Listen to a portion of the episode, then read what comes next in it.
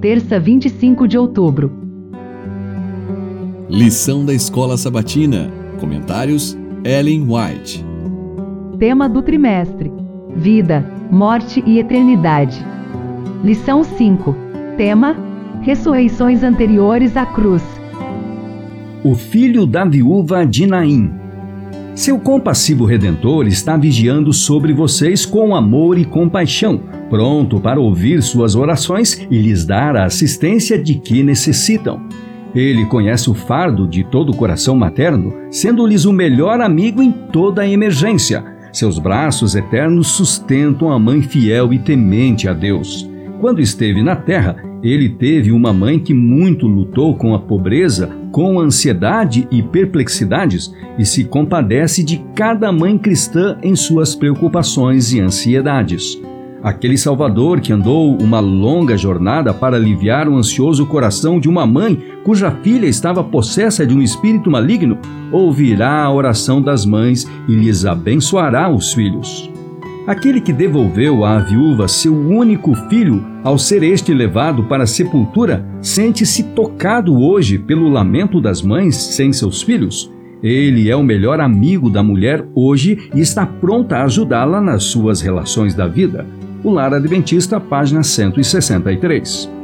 Aquele que estava ao lado da desolada mãe à porta de Naim ainda vela com toda pessoa que chora ao lado de um caixão é tocado de compaixão por nossa dor, seu coração, que amava e se compadecia, possui imutável ternura. Sua palavra, que chamava os mortos à vida, não é de maneira alguma menos eficaz hoje do que quando se dirigiu ao jovem de Naim.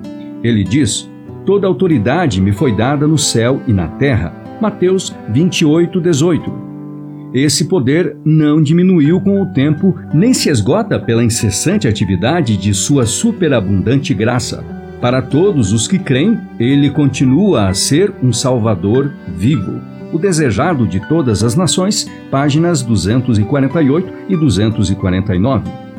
Quando nosso brilhante Harry morreu em Topsham, Maine, em 8 de dezembro de 1863, com 16 anos, quando nosso doce cantor desceu ao túmulo e não mais ouvimos seus cânticos matutinos, nosso lar ficou vazio.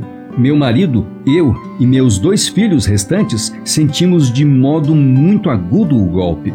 Deus, porém, confortou-nos em nosso luto e com fé e ânimo retomamos a obra que ele nos havia confiado com a esperança de reencontrar nossos filhos, então tragados pela morte, em um mundo onde a doença e a morte não existirão. Testemunhos para a Igreja, volume 1, página 95. Devemos atender às aflições, às dificuldades e às necessidades dos outros. Devemos compartilhar das alegrias e preocupações tanto de nobres quanto de humildes, de ricos quanto de pobres. Vocês receberão de graça Portanto, deem de graça. Mateus 10:8, Cristo orientou. Ao redor de nós há pobres e tentados que necessitam de palavras de compaixão e atos de auxílio. Há viúvas que necessitam de solidariedade e assistência.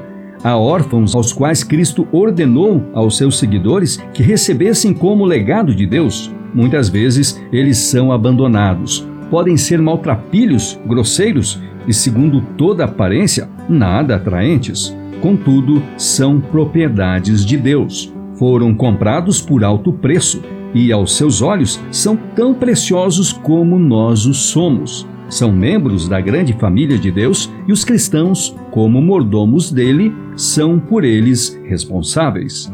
Parábolas de Jesus, página 227.